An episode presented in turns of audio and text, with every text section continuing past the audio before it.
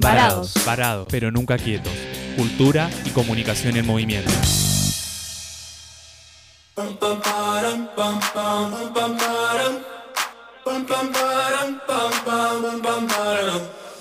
Oh my god, oh my god, these feelings just begun.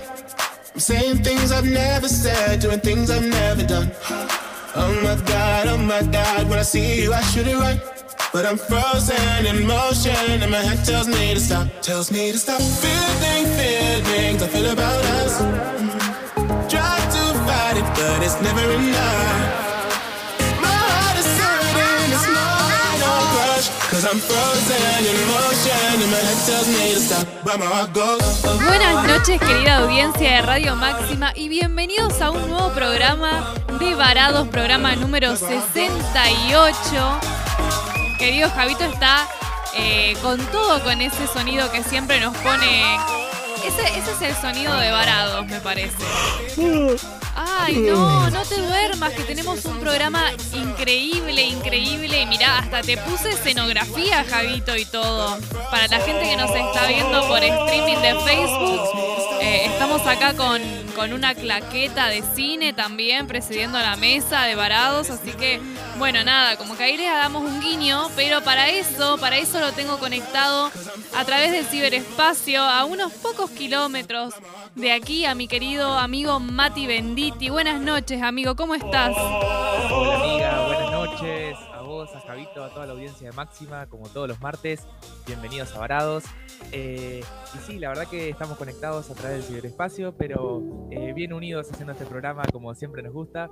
Eh, y bueno, vos ya adelantabas con lo de la claqueta y la ambientación ahí cinematográfica, podemos decir, porque el programa del día de hoy va a ser va a tratar sobre cine, pero en particular también sobre los festivales y los directores y directoras de cine, ¿no? Eh, justamente el domingo tuvimos la entrega de premios Oscar, la 94 ceremonia de, entrega de premios, y bueno, eh, decidimos encarar un poco la temática del cine que tanto nos gusta por ese lado. Totalmente, ya, tu- ya tuvimos un especial cine, pero nada que ver a lo que vamos a hacer hoy, ¿no? De hecho, eh, creo que muchas veces cuando hacemos especiales nos quedan cosas en el tintero que no entran en, en- en el programa y que, Olvídate, olvídate. Sí, y que nos obligan, ¿no? A esto, a hacer como una segunda parte. Así es. Eh, es que de hecho todos los temas son bastante eh, inagotables en cierto sentido porque son cuestiones, todas temáticas eh, culturales que están constantemente cambiando y constantemente hay un montón de cosas para, para abordar, para pensar y para charlar. Y mucha data interesante y curiosa como siempre. Totalmente, totalmente. Y estuvimos haciendo encuestas en redes sociales, ¿no? Así es, como siempre estuvimos haciendo encuestas. Este, y bueno, una de las, de las primeras encuestas que hicimos, una de las primeras preguntas eh, que hicimos anoche fue si alguna vez eh, vieron entregas de premios al cine, porque eh, damos por sentado que por ahí son un evento televisivo o un evento visto por mucha gente, pero a veces no, no, siempre, no siempre es así. Todos los conocemos a los premios Oscar, los Martín Fierro, pero no todos nos enganchamos viendo a veces. Eh, entonces estuvo medio peleado ahí. La, la mayoría votó que sí, pero bastantes votaron que no, que eso es bastante llamativo, ¿no? Totalmente, me sorprendió la. O sea, si bien es Exacto. un número menor a los que contestaron que sí, un, te digo que más de la, de la mitad, digamos, de las personas encuestadas eh, dijo que no, que no había visto eh, nunca una entrega de, de premios al cine, ni siquiera un Oscar, eh, o por Claro. ahí, no sé, un Goya, un Cannes, ¿no? Como por ahí festivales grandes. Tal cual, tal cual. Parecía una pregunta sencilla, eh, pero eh, sirve un poco como para tantear un poco esto, ¿no? Eh, ¿Qué tanto peso tienen las audiencias hoy por hoy estas entregas de premios?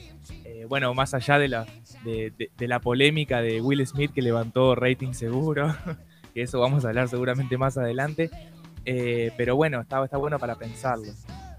Totalmente, sí. Vos sabés que me llama mucho la atención la, la, la siguiente que vas a leer. Ajá. No sé, la- el resultado me pareció llamativo, no sé. No sé a vos es. qué te parece. Eh, también, también, pero tiene sentido igual, ¿eh?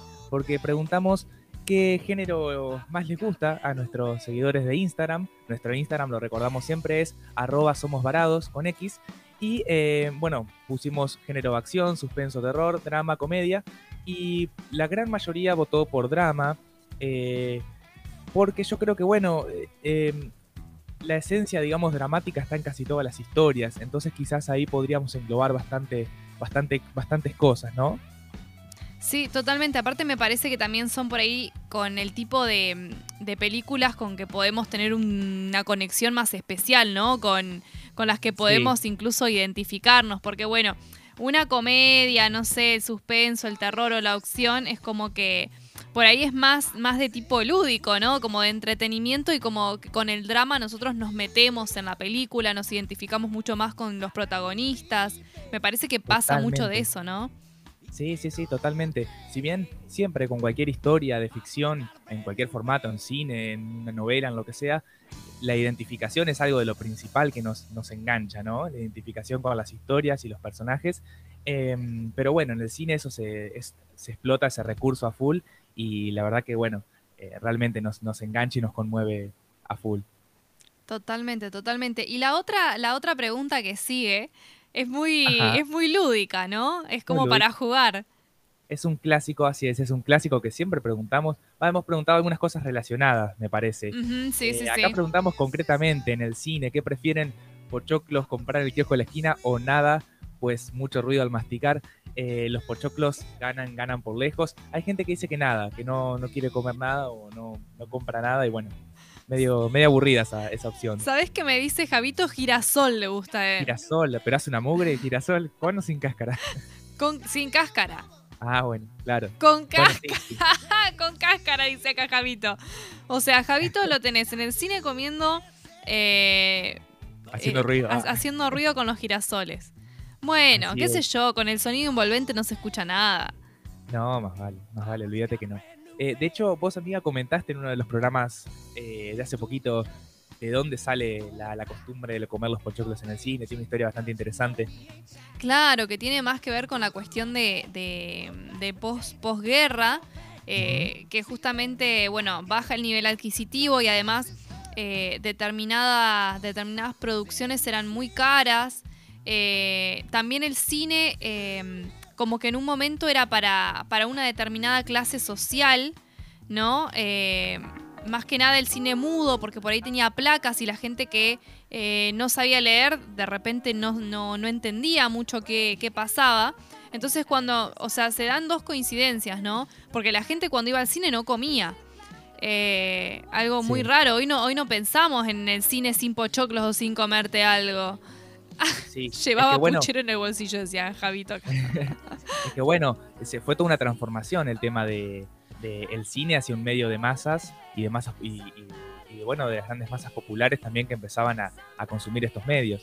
Totalmente, y bueno, una alternativa para un, contexto, digamos, eh, de posguerra, donde, eh, digamos, eh, la cuestión económica estaba como bastante, bastante golpeada. entre una digamos, una nueva población que ingresaba al cine, ¿no? Con otro tipo de, de por ahí de hábitos. Bueno, se encontró justamente al pochoclo como, digamos, el snack por excelencia. Así eh, digamos, eh, barato, fácil de hacer.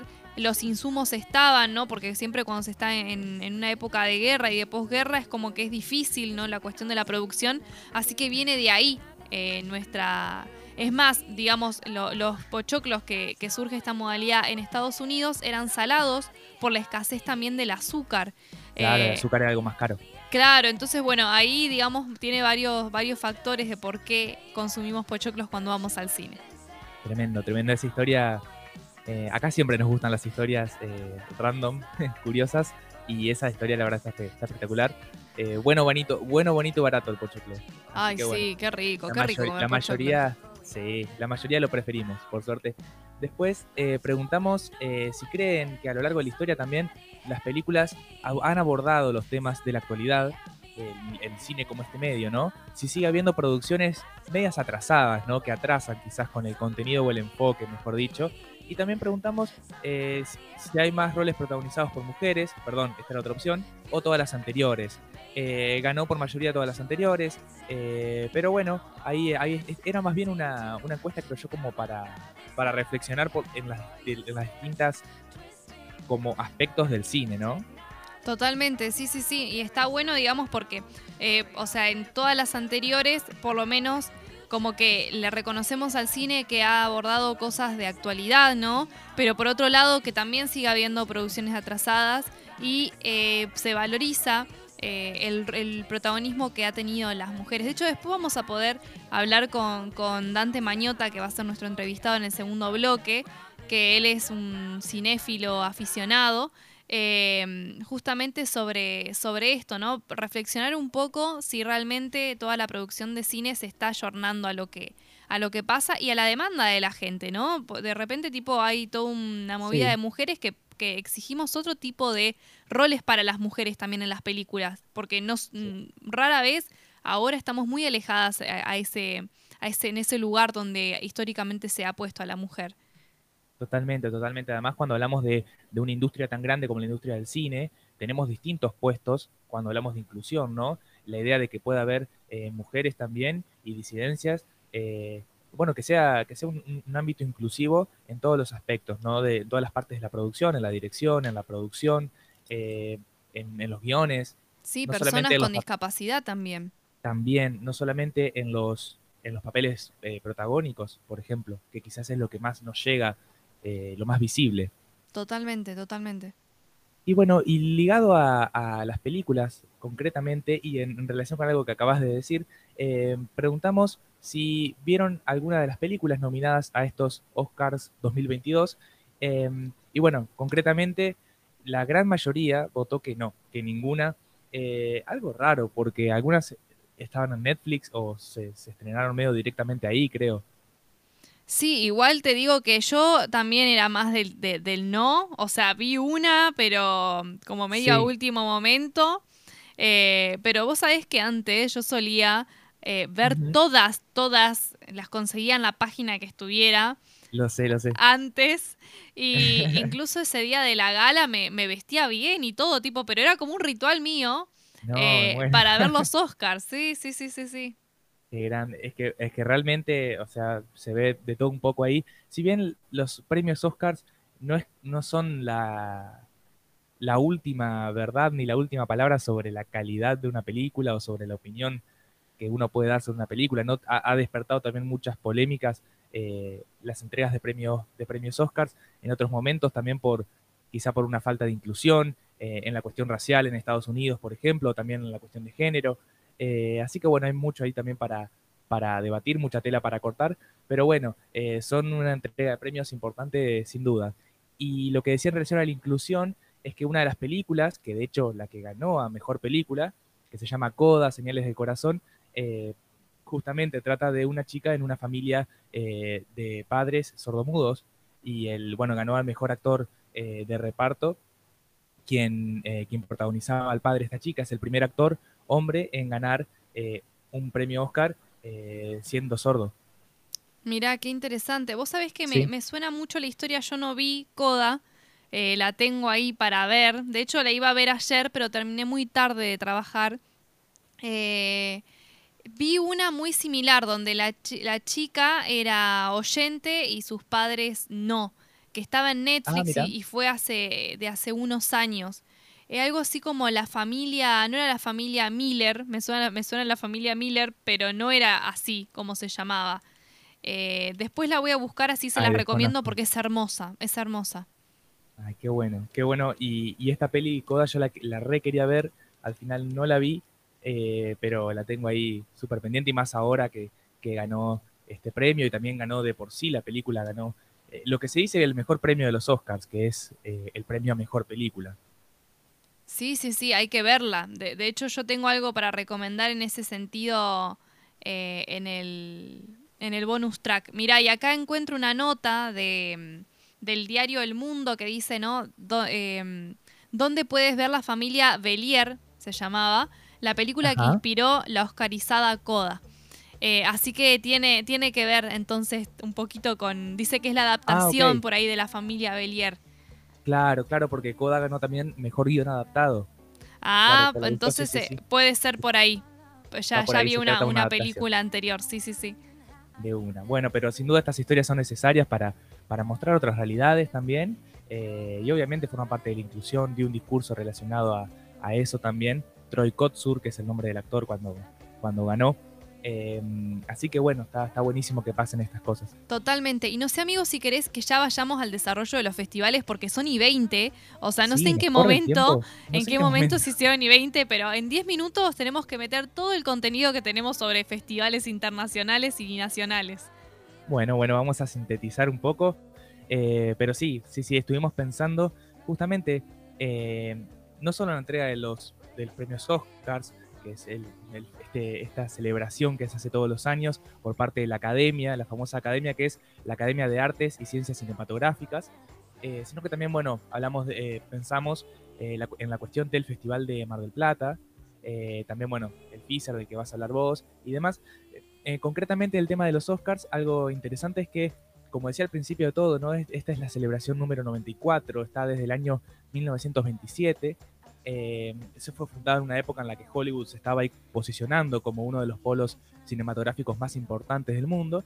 Y bueno, justamente surgió de un, eh, de un grupo de productores, directores, actores, escritores técnicos eh, que fundaron esta academia. Eh, y el, bueno, para hacer este premio, ¿no? Resolvieron hacer la cuestión de la figura masculina, ¿no? La estatuilla, que yo no sabía, pero está en realidad sosteniendo una espada, ¿no? Y está Ah, parado. Sí, no sí, sí, sabía, y no es- sabía.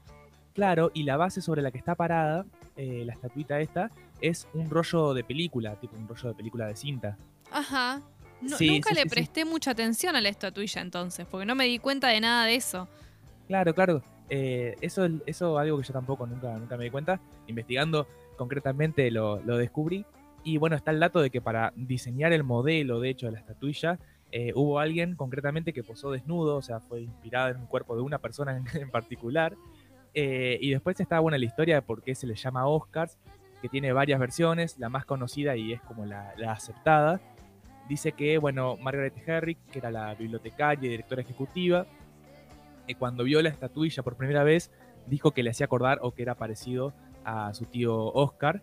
Y bueno, quedó algo como un chiste medio interno, hay una anécdota, hasta que en el año 39 finalmente la academia lo adoptó oficialmente al apodo. Así que por eso se llama Oscar. Eh, Claro, qué poco extraordinario, ¿no? Sí, sí, sí, muy poco extraordinario, la verdad Sí. que, que sí, quién sabe, aparte no, cómo una imagen tan sin rostro te puede hacer acordar a alguien, no sé. No, y además, ¿quién era el tío Oscar? O sea, ¿tenía Claro. alguna vinculación con el cine? No sé, no sé, no sé, no sé. La verdad que Sí, no, sí. no es un nombre, no es un nombre de homenaje ni nada. Eh, bueno, un dato es que hoy por hoy, digamos, la academia eh, ya está integrada por más de 10.000 profesionales de la industria cinematográfica y los que votan, yo pensaba eso, ¿no? ¿Quiénes son los que votan las películas? ¿No? Son alrededor de 9.500 personas. Un montón, ¿eh? miembros. Un Hay montón, que un votar, montón. sí. Sí, sí, sí, casi todos los integrantes de la academia, ¿no? Pero eh, no todos. Y bueno, eh, concretamente eh, sigue, sigue, sigue vigente los Oscars como uno de los principales eh, festivales, entrega de premios, celebraciones eh, del mundo del cine. Eh, pero el otro festival del que quería comentar en este programa es el, el Festival de Cine de Mar del Plata, concretamente Festival Internacional de Cine de Mar del Plata, que es organizado por el INCA, Instituto Nacional de Cine y Artes Audiovisuales.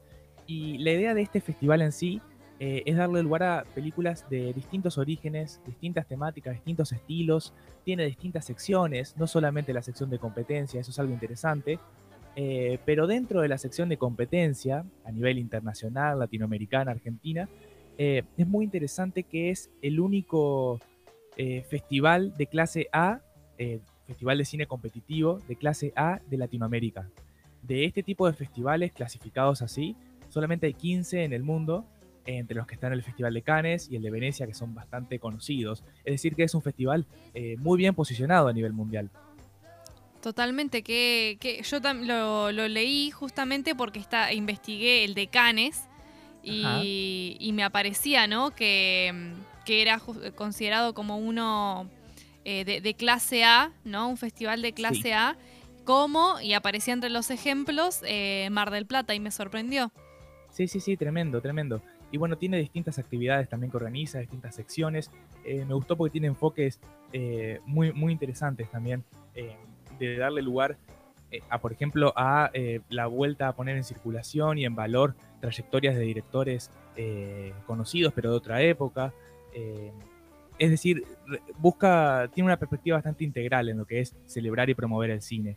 Y bueno, tiene una historia bastante discontinuada, porque si bien fue inaugurado hace mucho por, por Perón en el año 54, tuvo distintos parates, uno de ellos fue entre el 70 y el 96, estuvo 26 años parado el festival hasta que, bueno, se reactivó y siguió creciendo, después llegó hasta esta categoría. Y bueno, eh, el datito ahí como para cerrar, ahí te dejo sobre el tema del Festival de Cannes, es que eh, los premios de este festival antes se llamaban Ombu, la, verdad que me suena, pero no, no, los tenía tan, no los tenía con ese nombre, eh, pero desde el 2004 pasaron a conocerse como los premios Astor, en homenaje a Astor Piazzolla. Y bueno, de hecho, suena medio como Oscar, ¿no? Me hace acordar. Sí, sí, sí, sí. Creo, Que, creo que le queda bien el nombre Astor. Sí, es verdad, es verdad, está bueno. Y bueno, y tiene un sentido, ¿no? Por lo menos tiene más sentido que Oscar. Sí, sí, sí, sí, sí. Es un homenaje a un, a un gran artista de nuestro país, músico en este caso. Me encanta, me encanta. Bueno, hay un montón de cosas que nombrabas, Mati, que no sabía y seguramente la audiencia tampoco. Sí, hay mucho, mucha data con este tema. Sí, totalmente. Podríamos hablar como cinco o seis programas seguidos de cine, me parece, porque siempre hay cosas para aprender y cosas que no, que no sabemos. Por ejemplo, hay mucha gente que no sabe que acá en Entre Ríos hay un festival internacional de cine. Javito, vos no sé si sabías eso. No, no te estoy jodiendo, Javito. Se llama se llama FISER, Festival Internacional de Cine de Entre Ríos. Internacional. internacional, sí, sí, sí. Y de, o sea, en 2021, o sea, el año pasado, se hizo la tercera temporada del el FISER en diciembre que es organizado por la Secretaría de Cultura y la Secretaría de Turismo del gobierno de la provincia de Entre Ríos. Y lo que intenta también es cómo acercar el cine entrerriano, nacional e internacional al público, ¿no? incluso potenciar todo lo que tiene que ver con las producciones audiovisuales eh, eh, de, Entre Ríos, eh, respectivamente, ¿no? Incluso, digamos, tiene una sección dentro del Festival de Cine Internacional, después otro de cine regional y otro de cine entrerriano. Y después, dentro del mismo festival, hay algo que se llama el Mercado del FISER, que es como donde se desarrollan diferentes concursos de promoción audiovisual para obras terminadas, series o, o desarrollo de proyectos ya avanzados, ¿no? destinados a los realizadores audiovisuales entrerrianos y entrerrianas, eh, que obviamente esto es con, con, dinero, hablamos de dinero, ¿no? Y hay un premio que lo elige el público, o sea, que lo eligen los espectadores y que es eh, cuando se otorga la estatuilla de ojo de pez, que es el símbolo del festival, ¿no? Como al, largometraje, al audiovisual eh, elegido por el público. Así que bueno perdón, el juego de bueno del ojo de pez, que es el tipo de lente de cámara, y también eh, el pez por, por Entre Ríos, característico, ¿no? Sí, sí, sí, de hecho es un, es un pescadito como el símbolo de, del festival. Totalmente. Y bueno, y siguiendo con la, con la gama nacional, si bien esta no es una entrega de premios al cine, sí es una entrega de premios a la televisión y muchas veces se, premia a la ficción. Voy a hablar sobre los premios eh, Martín Fierro, ¿no? que acá en Argentina son muy conocidos, incluso seguramente sean más conocidos que el FISER, ¿no? O que el Festival de Mar del Plata, tal, vez en algún punto. Sí, eh, porque es como más del pueblo, ¿no? Me, da como a esa sensación. Sí, más, eh, es más de la gente, ¿no? Porque, claro, más mediático quizás. también, eso también. también. Sí, sí, sí, sí. Me parece que es más accesible para la gente, ¿no? Porque de repente, no sé, es algo que te lo pasan en la tele entonces es más factible que lo hayas visto que por ahí cine, no sé, de culto o, películas independientes, ¿no? Que están por ahí como más fuera del alcance de la mano, salvo que estés como en la onda o te guste y, y, entres en plataformas, no sé, como Cinear o algunas veces no están en esas plataformas, es muy difícil muchas veces dar con ciertas producciones independientes. no, no, em, más vale, más vale. Por suerte ha habido política, digamos, eh, para la inclusión y, la, distribución del cine nacional. Así que eso, eso está bueno y tiene que, seguir creciendo, creo yo. Totalmente. Y bueno, con relación a los eh, premios Martín Fierro, surge a finales de los 50, de la mano de 10 periodistas, ¿no? Dedicados obviamente a la crítica de radio y televisión, que bueno, deciden fundar lo que es Asociación de Periodistas de Televisión y la Radiofonía Argentina, ¿no? Cuando dice agradezco a APTRA, bueno, APTRA es esto, ¿no? Es la, es la sigla de Asociación de Periodistas de la Televisión y la Radiofonía Argentina. Yo me acuerdo que cuando escuchaba esto decía, ¿qué caranchos es Aptra? O sea, como que, claro, si no estabas en el mundo, no sabías qué era. Y mira, te doy un, un dato curioso, que es que eh, a la estatuilla del- de los eh, Martín Fierro se le llamaba el gaucho. O sea, después se, se llamó el premio Martín Fierro. Era Eh, el gaucho a secas. eh, Claro, el gaucho, medio feo, ¿no?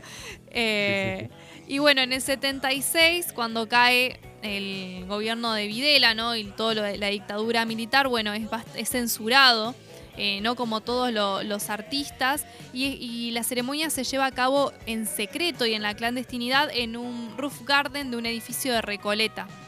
Mirá. Eh, eso como, Ah. ¿no? Para, para destacar. Y otra, otra cosa también como mm, eh, de color, ¿no? Es que después de la vuelta a la democracia, eh, se, se vuelve, ¿no? A, a- a celebrar esta entrega. Y eh, más o menos en el 91 se hace la primera entrega en el interior del país y se hace acá en Entre Ríos, en Paraná. Mirá, volvió con todo y en Entre Ríos. Totalmente.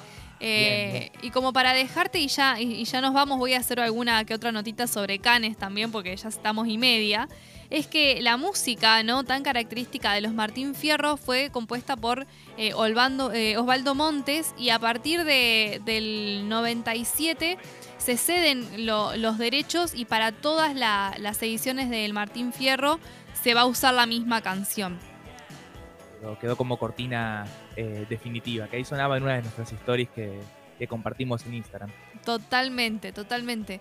Así que bueno, eso, eso en, lo, en lo que respecta a lo nacional. Y después, en, en el Festival de Cannes, ¿no? Ya nos vamos para lo, lo internacional. Surge a, media- digamos, al finales de, la, de los 30.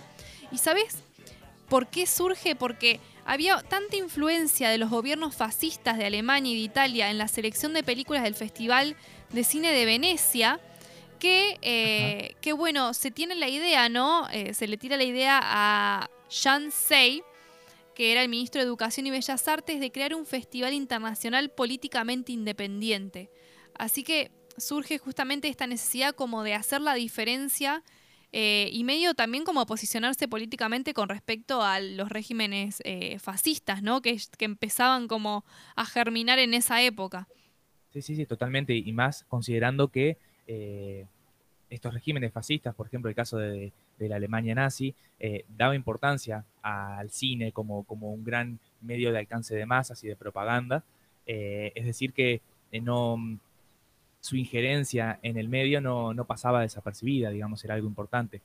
Totalmente. Tiene sentido que, se- que se hayan querido posicionar de una manera por fuera. Bueno, y vos, vos mencionaste el tema del Festival de Mar del Plata. Surge durante el peronismo. De hecho, hay, hay como una lectura es. que se hace que es un proceso en el que la política se espectaculariza y el espectáculo se politiza, ¿no? Como que el cine como herramienta eh, política, eh, uno diría, tipo, el cine, ¿qué tiene que ver? Y, y sí, fue utilizado como herramienta política. Además, ubica- nos ubicamos en, un- tiempo antes de la televisión, antes de la llegada, bueno, recién, eh, recién en los 50 llega ahí con toda la furia la televisión argentina, pero eh, con toda la furia quiero decir a duras penas, eh, también promovida de hecho por el peronismo, pero sí, el cine, digamos, era, era uno de los, de los principales medios o de los medios en crecimiento y a donde se apostó bastante desde distintos gobiernos. Totalmente. Nos queda, nos queda esa reflexión y eh, esa reflexión, nos queda eh, esa lectura histórica ¿no? de la importancia del cine y cómo al día de hoy sigue marcando eh, principalmente, bueno, la, la agenda cultural, podemos decir. Exactamente. Y bueno, ya nos vamos a, a una tanda porque lo veo a Dante Mañota del otro lado que vino acá para tener la entrevista con nosotros. Fantástico, fantástico. Así que si te parece, mi querido Mati, vamos a una tanda y ya seguimos con más varados.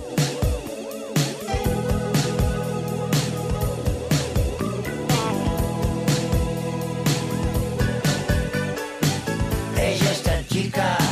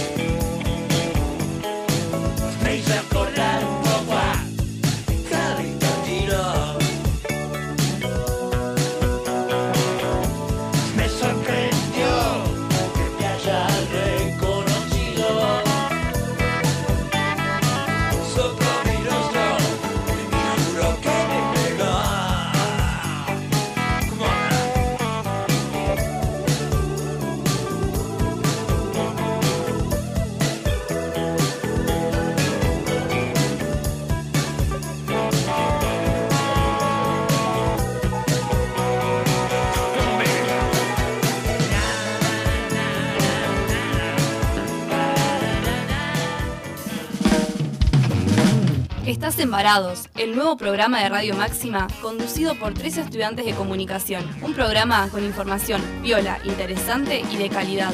Un programa antipandemia.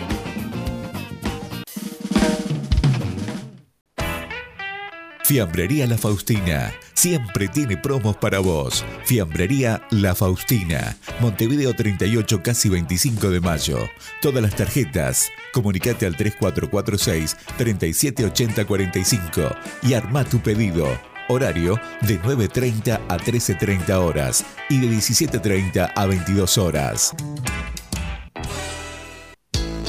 Si te reunís este fin de semana a comer una picada con amigos, ¿qué, sabores, es tu mejor, opción? Distribuidora oficial ¿Qué tapas? Las tapas más grandes. Ventas por mayor y menor. ¿Qué sabores? sabores? Bozano 665.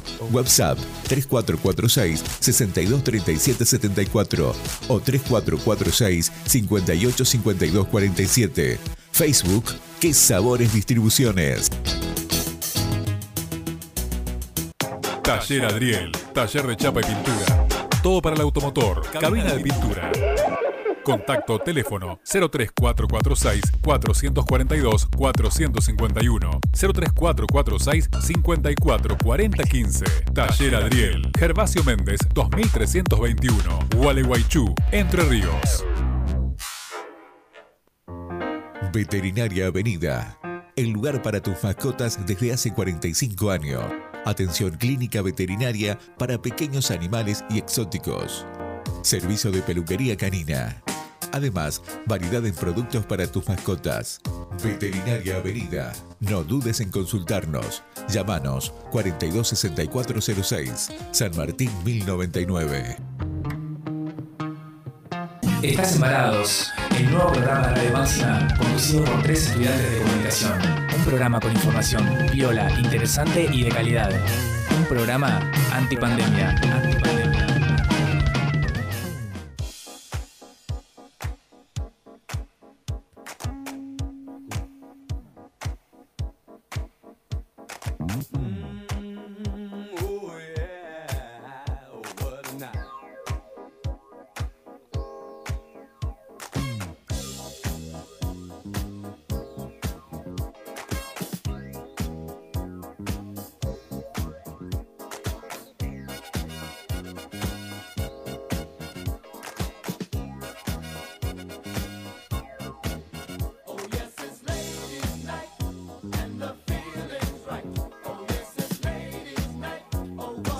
Seguimos embarados en nuestro programa sobre cine, festivales y directores.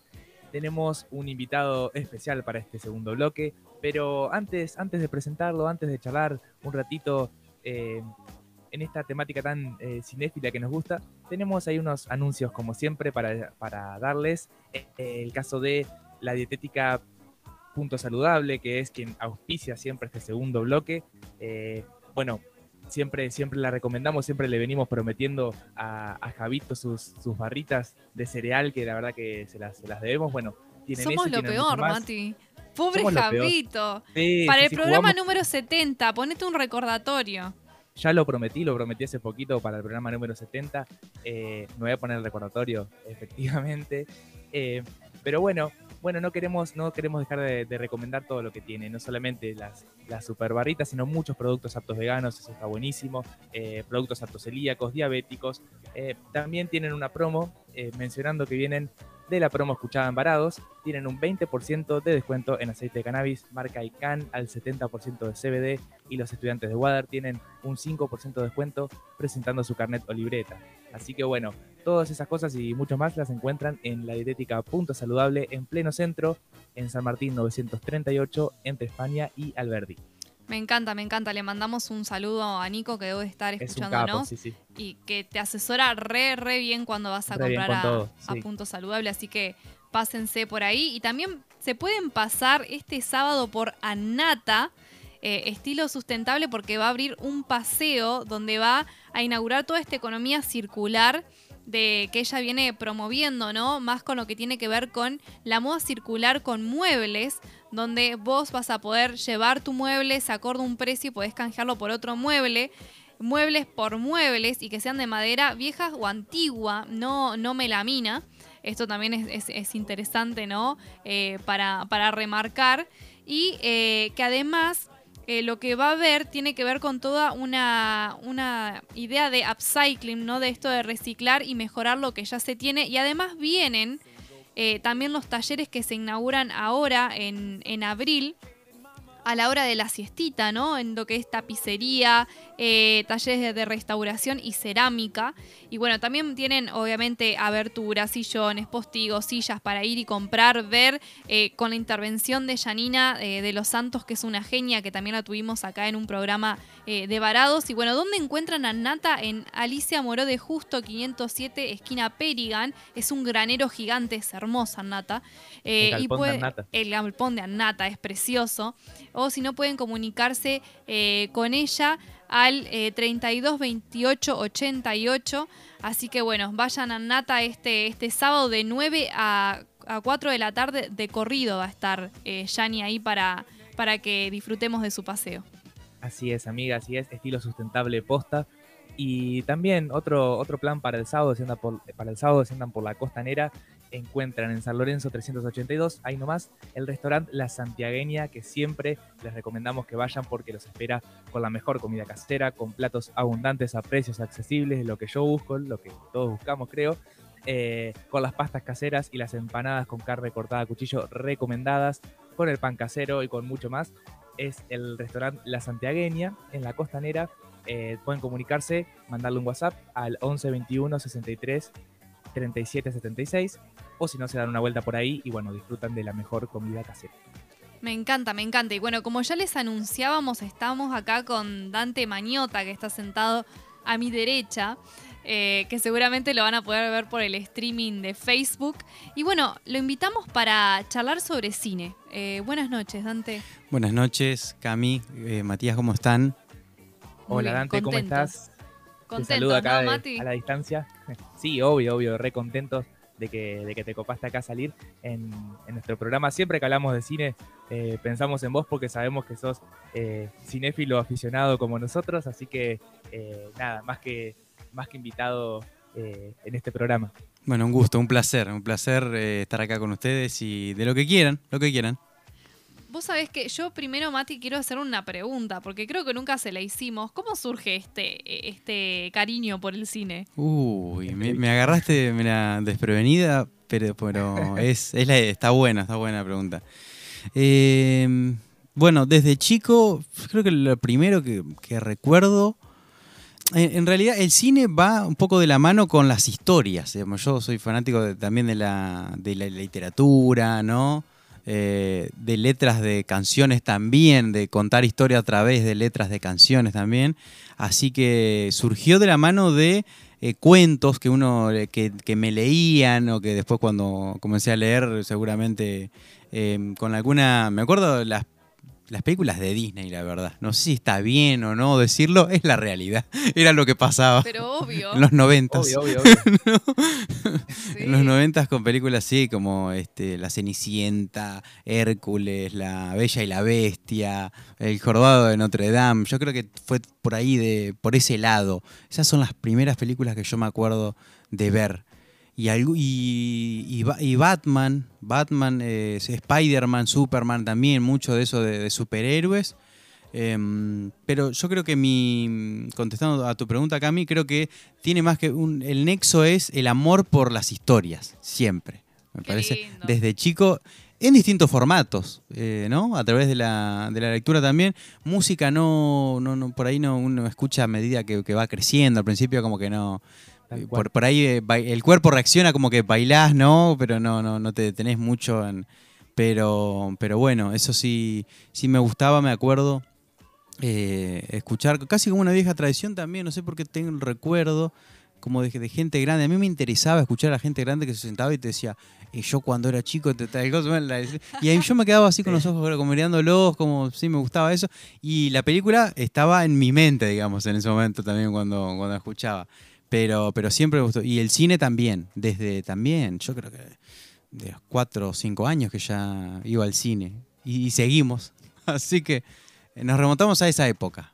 Es que sí, es que creo que a todos en mayor o menor medida, eh, quizás a vos en mayor medida, eh, por, por, tu, por tu gusto más definido por el cine, pero a todos nos han llegado esas experiencias de, las, de las buenas historias que, que nos llegan, ¿no? Ya sea a través del cine o a través de, de otras formas. Eh, pero bueno, y también pensaba cuando recién decías lo del tema de eh, ver películas de chico y la música también, que es un gusto que uno va quizás adquiriendo más con el tiempo.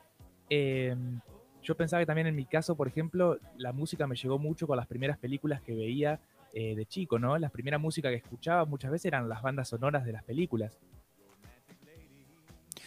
Sí, eh, bueno, que justamente, bueno, iba, eh, también está conectada con, con- con el nexo que era este, la materia prima ahí que seguramente nos acordamos hasta el día de hoy, ¿no? Es increíble cómo, eh, cómo pasan Sí, los años y nos acordamos, decimos, sí, esta canción de, de tal película. Eh, si, si les pregunto ahora, ¿se acuerdan alguna? Sí, o los agarro desprevenidos también. Sí, obvio, de las de Disney. De las de Disney, ¿no? Creo que uno se acuerda. sí, sí, sí, impresionante. Es la memoria de los chicos también, que a esa edad nos, nos agarra full. Eh, bueno, te queríamos preguntar, eh, una de las primeras preguntas, así más o menos, que pensamos eh, para, para esta charlita, eh, es sobre una película o un personaje en particular que te haya volado la cabeza. Nosotros quizás tenemos algunos, no sé, Cami, si vos pensaste en alguno, pero te queremos preguntar eso, si tenés una historia en particular o un personaje en particular que te haya llamado mucho la atención, ¿no? Y, mm, y bueno, son, son varios, ¿no? ¿Cómo quedarse con uno? Sí, sin duda. A ver. Y se me vienen, puedo, puedo nombrar dos o tres, si no. Sí, No sí, te vamos no. a voltar acá. Eh, Son guías nomás, acá la- lo que anotamos. bueno, Batman tiene que ser seguramente, porque sigo Sí. siendo fanático aún. Eh, me falta ver la, la última. Me La- falta ver la, última. a- a Rob A mí también. Así que ahí me fallé a mí mismo. Qué tan fanático si no fuiste a ver la última, ¿no? Pero ya voy a ir, ya voy a ir. De alguna manera ya, creo que ya no está más igual en el cine, pero de alguna manera la vamos a poder. Así que yo creo que sería Batman, sí, porque, ah, por supuesto que me disfrazaba, tenía, o sea, mi, mi- mi mamá iba al supermercado conmigo. Yo disfrazado de Batman todo el tiempo, todos los días. Me encanta. sí, sí.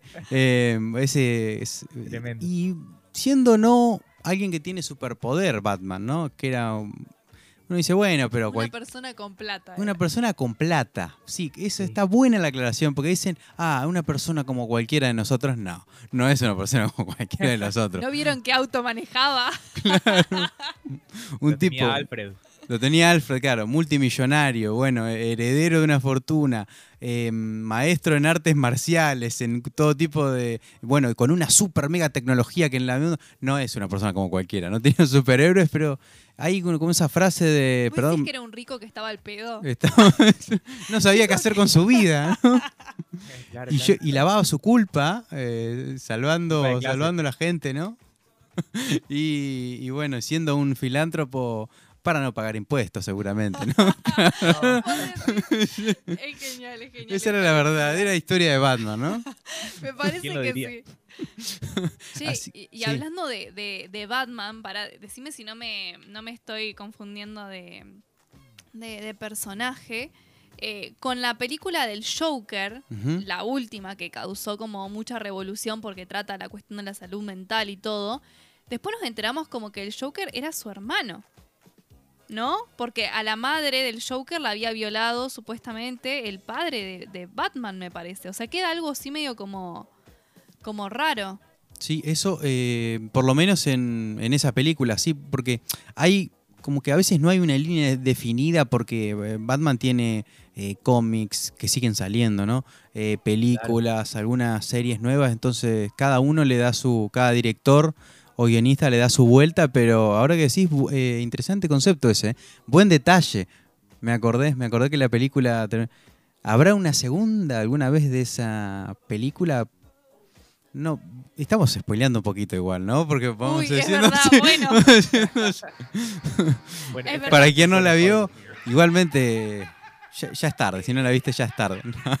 No. No, no, más vale, más vale. No. Estuvo mucho, Nah, estuvo es- mucho ahí circulando en agenda. Y les, perdón, perdón, les, Sí. eh, porque me, me- me vienen imágenes. Le puedo nombrar a dos personajes más. Obvio, Eh, obvio, obvio, no todo. sé si. eh, Tyler Durden del Club de la Pelea sería Sí. uno también.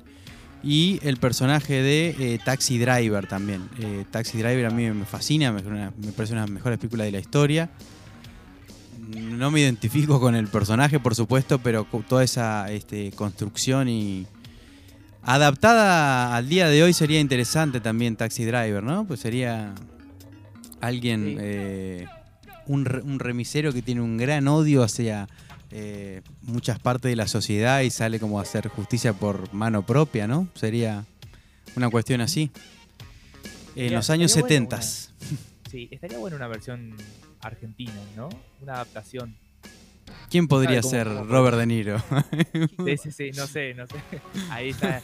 Podemos hacer ese, ese challenge ahí en, en- en las redes. Ustedes se ríen, pero hoy escuché que Cristina Cartier habló sobre que Robert De Niro va a filmar una peli acá en Argentina. O sea, y la producción va a ser argentina, va a ser una serie argentina. No, no sé muy bien cómo va a ser eso. Después se, se lo voy a preguntar a Chris mejor. Eh, pero nada, me, me llamó mucho la atención. Taxi no- Driver, versión argentina. Mati, ¿vos tenés información que nosotros no tenemos? No, no, no, no, no, la verdad que no. ¿Te imaginas que, que hagan Taxi Driver una serie de versión argentina? Sería. Robert De Niro que lo vimos, lo vimos el domingo en los Oscars, que estuvo con Al Pacino y con Francis Ford Coppola, que ya es como un numerito de todos los años, que un homenaje al padrino de dos o tres minutos tiene que haber, ¿viste? Siempre, todos los años, aunque sea un video, que vayan ellos. Y, y bueno, está, estaban los dos ahí, los tres, mejor dicho, legendarios Hubo- ya. Así es, hubo un par de reencuentros, uno de esos pues, también era el de Samuel Jackson, eh, Uma Thurman y, y John Travolta, si no me equivoco, eh, de Pulp Fiction también. un homenaje ahí eh, tarantinero. Justo el domingo fue el cumpleaños de Tarantino, así que coincidencia. Pero bueno, hablando de los Oscars, obviamente no queríamos dejar pasar el tema de, eh, más que en agenda y en meme y en todo, de eh, Will Smith y Chris Rock, ¿no? Eh, acá, bueno, Cami anotó una pregunta disparadora a la, reflexión, eh, que es un poco lo que nos hemos estado preguntando todos, ¿no?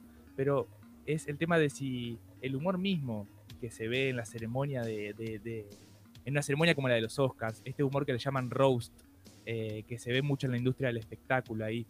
En este caso creo que fue como un poco el disparador para, para algo que también estuvo muy mal, que fue la reacción de Will Smith.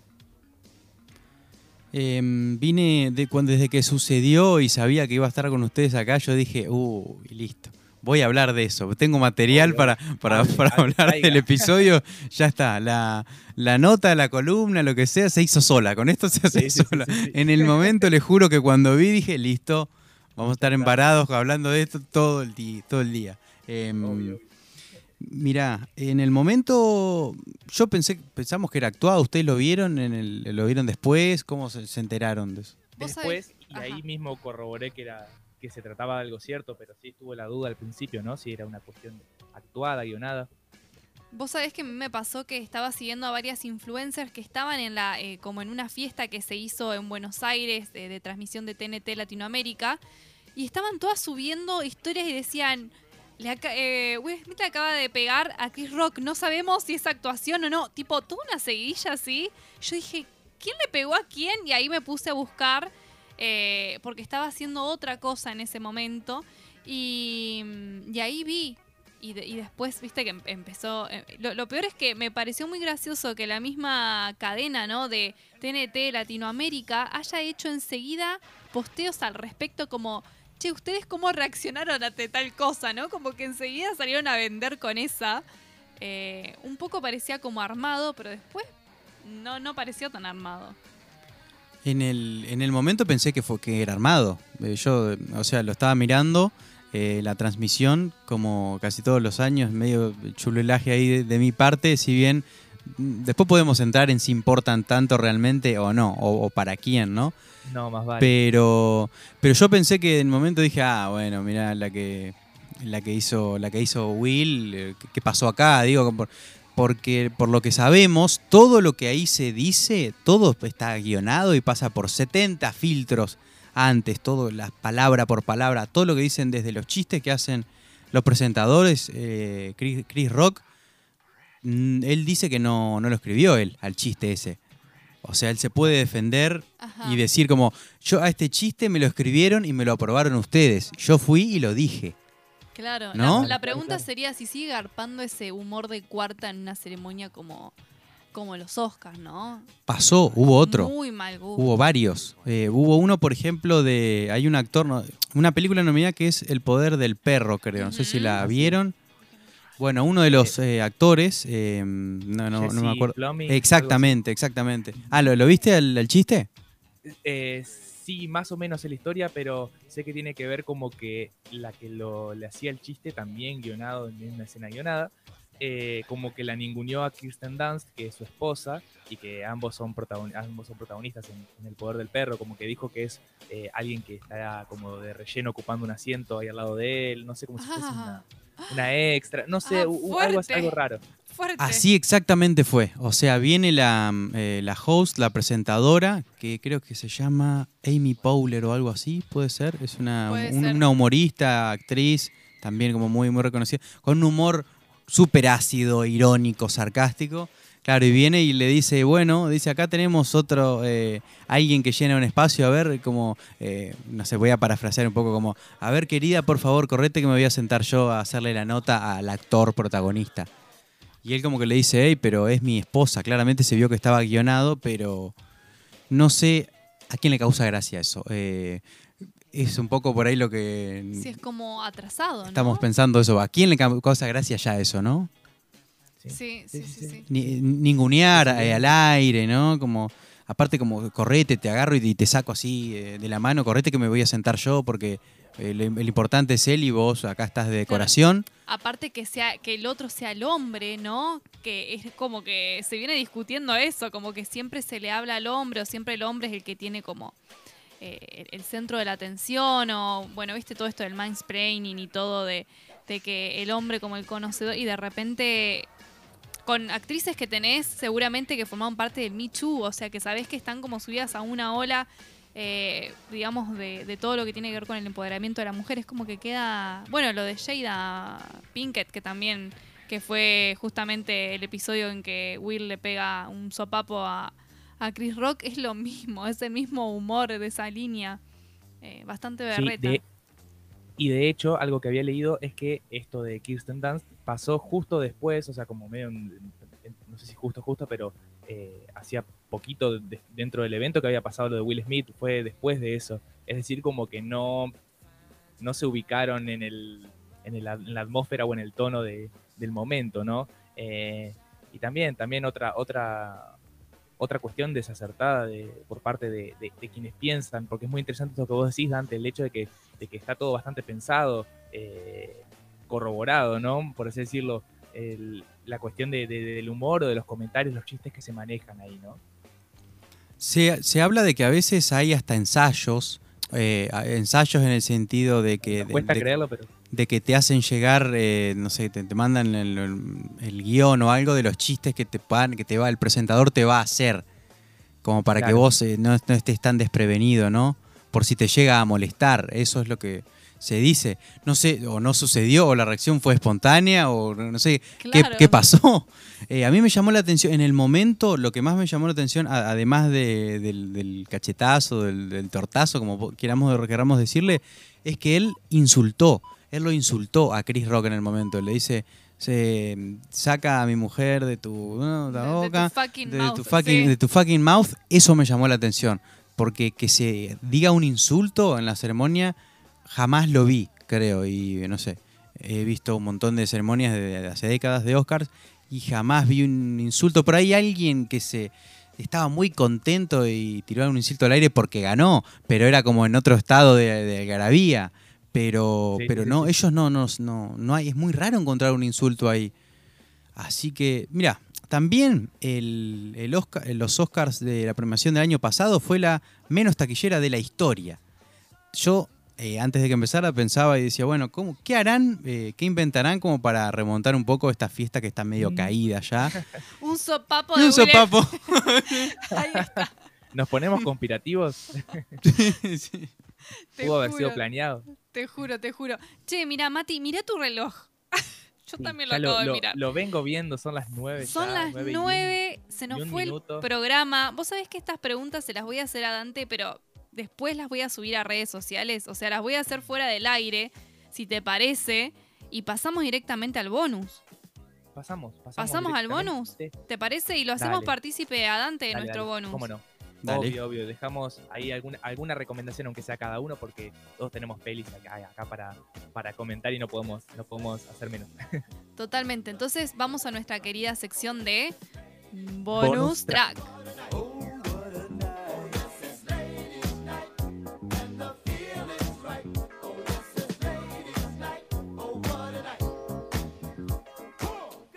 Estás embarados, el nuevo programa de Radio Máxima conducido por tres estudiantes de comunicación. Un programa antipandemia, antipandemia.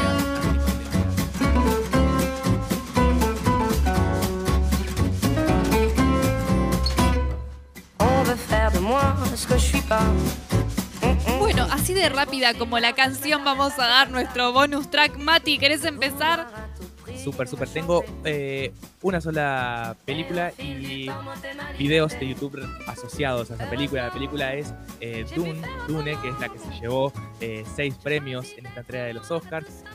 Concretamente la recomiendo y recomiendo los videos por la cuestión de la banda sonora, que de hecho ganó, ganó, ganó premios en relación a eso. Y que bueno, que vean videos donde Hans Zimmer en YouTube explica cómo es su proceso creativo, no solamente para esta película, que es muy interesante el video donde lo explica, sino también de otras, otras grandes producciones en las que trabajó, hizo obras maestras realmente, como Gladiador, Piratas del Caribe, El Rey León. Eh, realmente es un, es un grosso y para quienes disfrutamos muchos de los soundtracks de las películas, eh, la verdad que está más que interesable escucharlo hablar de eso. Así que bueno, la peli la súper recomiendo, es espectacular. Y bueno, y la banda sonora, ni hablar. Perfecto. Dante, ¿tenés alguna en, en mente para recomendarnos? ¿Haya ganado el Oscar o no? Tengo, Sí, tengo, dice. tengo. Sí, sí, sí. Tengo, siempre, siempre tengo. Siempre, Recomienda, siempre estoy esperando que me pregunten eso. para- Todos los días, todo el tiempo, así. Estás en Eh, el programa adecuado, entonces. Hans Zimmer es un mega crack, aparte. Sí, es un mega crack es. mundial, bueno, con un montón de títulos. La película sería Primer, una película, no sé si la conocen, la vieron. Se llama, eh, se escribe Primer, Ajá. Primer, creo que es del año 2004.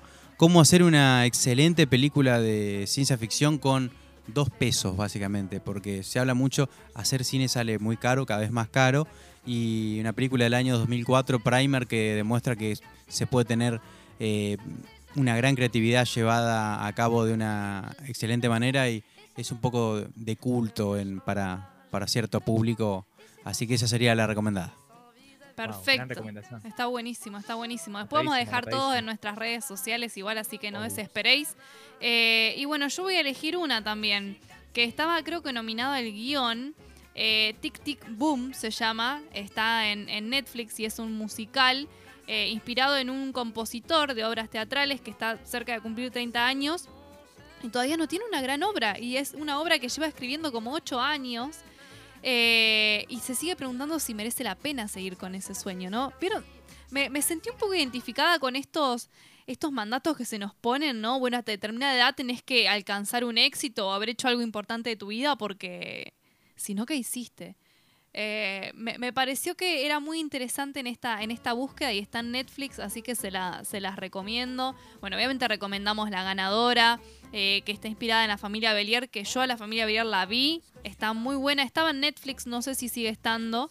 Eh, y hay un docu muy chiquito que vi que se llama Audible, que también está en Netflix, dura solo 38 minutos y trata sobre un equipo de fútbol americano de personas que, que son sordas. Eh, está muy, muy buena, así que bueno, esas, esas son las recomendaciones de- del día de hoy. Tremendo, tremendo, amiga. Eh, excelente esa recomendación, Dante. Ya me la, me la anoto porque la verdad que las buenas ideas siempre merecen la pena chusmearlas, nos guste o más, menos el género de que sea, pero es una buena idea bien hecha. eh, vamos con eso. Eh, Coda, la creo que la voy a ver esta noche porque ya me, me entusiasmé, la verdad, ya la quería ver desde antes, saber que iba a estar nominada. Eh, así que bueno, y tenemos también un montón de recomendaciones eh, que hizo la gente que nos sigue en las redes, que siempre Uy, nos- sí, sí, sí. comentan, las compartimos un ratito antes del programa, hay un montón, se repitió dos veces Titanic entre las, entre las que votaron, y bueno, tenía el dato ahí súper random, curioso, de que Titanic fue la película que de hecho tiene más Oscars a la fecha, ¿no? Eh, 11 premios Oscars y 14 nominaciones. Eh, así que bueno, sigue teniendo vigencia y popularidad. Es una de mis pelis favoritas también, así que eh, nada, que mejor que nada, comentarlo acá en el bonus track.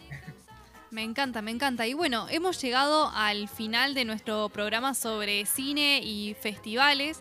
Nos quedó muy corto el tiempo. Muy- muy Nosotros tres podríamos hablar de Sí. cine como Sí. toda la eternidad, me parece. Nos, nos faltaron dos horas más de programa.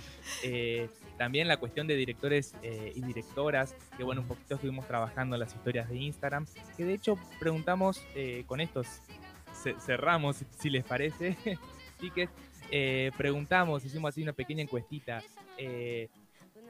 Sobre preferencias en directores de cine entre los famosos. Está, pusimos ahí a Tim Burton, que es el que se llevó todos los, los votos, también a Tarantino, también a Scorsese y también a Christopher Nolan, eh, justo que hablábamos de Batman. Eh, y bueno, la verdad que Tim Burton sorprendió porque eh, sigue, es muy querido, se ve, por, por nuestros seguidores. Sí, debe tener algo en, en- en nuestros corazones, ¿no? No sé, el extraño mundo de Jack. No sé, eso, esos mundos que, que, que- Puede que es capaz de crear. El joven manos de tijera El también. joven Manos de Tijera, ¿no? Peliculón. pegó mucho nuestra generación también, capaz. ¿no? Sí. El, Sí. el extraño mundo de Jack, el cadáver de la novia. Me parece que sí, me parece que sí. Bueno, Dante, muchísimas gracias por haber estado hoy con nosotros. A ustedes, a ustedes, un placer. Espero que te hayas divertido. Sí, por supuesto que sí. Y seguiríamos, mirá, eh, hablando lo que dura Titanic. Totalmente, Vamos, ahí va. totalmente.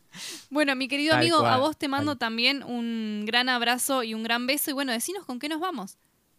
Nos vamos con un temita que sale en Django, la película de Tarantino, que la estuve reviendo justamente en el fin de.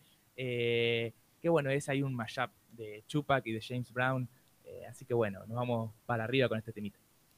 Hasta el próximo programa de Varados. Gracias Dante, gracias amiga, gracias Javito y a todos.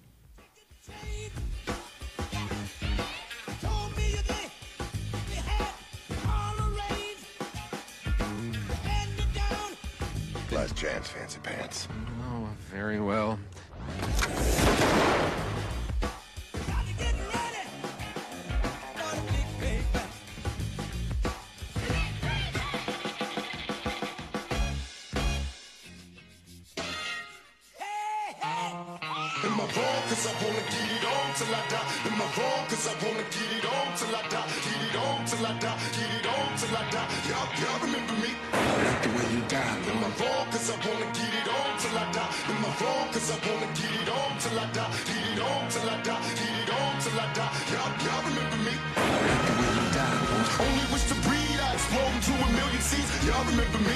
Legendary, live eternally. Bury me in pieces cause they fear reincarnation.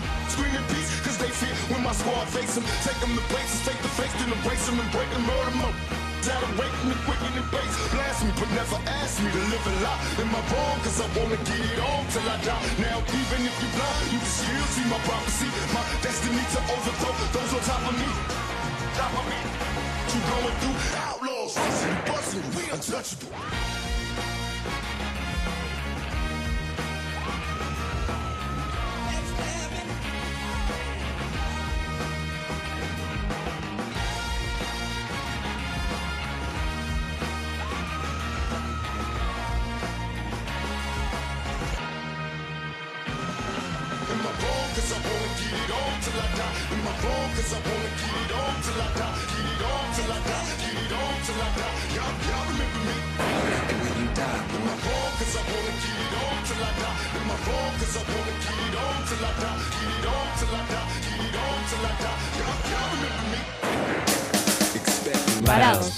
Pero nunca quietos. Cultura y comunicación en movimiento.